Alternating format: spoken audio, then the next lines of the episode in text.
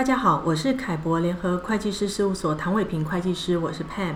欢迎大家收听及订阅财税听凯博。今天跟我一起在现场的是凯博联合会计师事务所杜茂宏协理。Mark，我们在三月十二号的时候，一起针对台湾主管机关因应防疫疫情啊，呃所推出的一系列优惠措施，我们曾经一起做过详细的介绍。那随着疫情现在越演越烈啊，台湾的主管机关呃，例如像财政部哦，最近又发布了更多的优惠政策。是的，所以我们会持续将这些优惠政策更新给各位听众。那就请你说明一下最近有哪些新的优惠政策，让听众可以好好的把握一下。好的，近期推出的租税优惠政策包含了综合所得税以及关税。综合所得税的部分，为了减轻疫情造成民众的经济压力，今年度综所税第一批退税款将提前一个月，于今年度的六月三十日退税，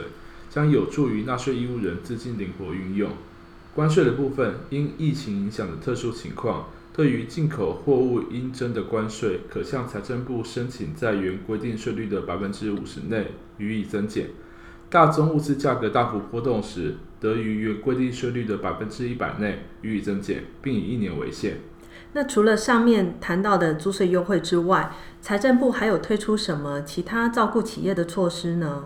嗯，是的，除了租税优惠外，财政部指示公股银行办理自用住宅贷款。及消费性贷款降息的事宜，自用住宅贷款低于一千万的部分，央行降息一码，以及公股银行减收一码，合计共减两码。其期间自今年度的四月一号到今年度的九月三十号。那信用卡、信贷及车贷等消费性贷款，于各行归户后一千万内的部分，共减三码。期间自今年度四月一号起，共六个月。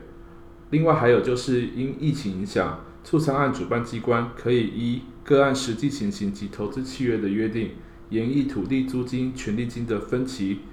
缓缴和减收。纳税义务人因疫情影响不能准时缴清税捐的，可向税捐稽征机关申请延期或分期缴纳税款，不限纳税金额，延期缴纳最长为一年，分期缴纳最长为三年。国有非公用不动产的使用人有缓缴租金的需求时，可申请展延。缴纳期限到今年度底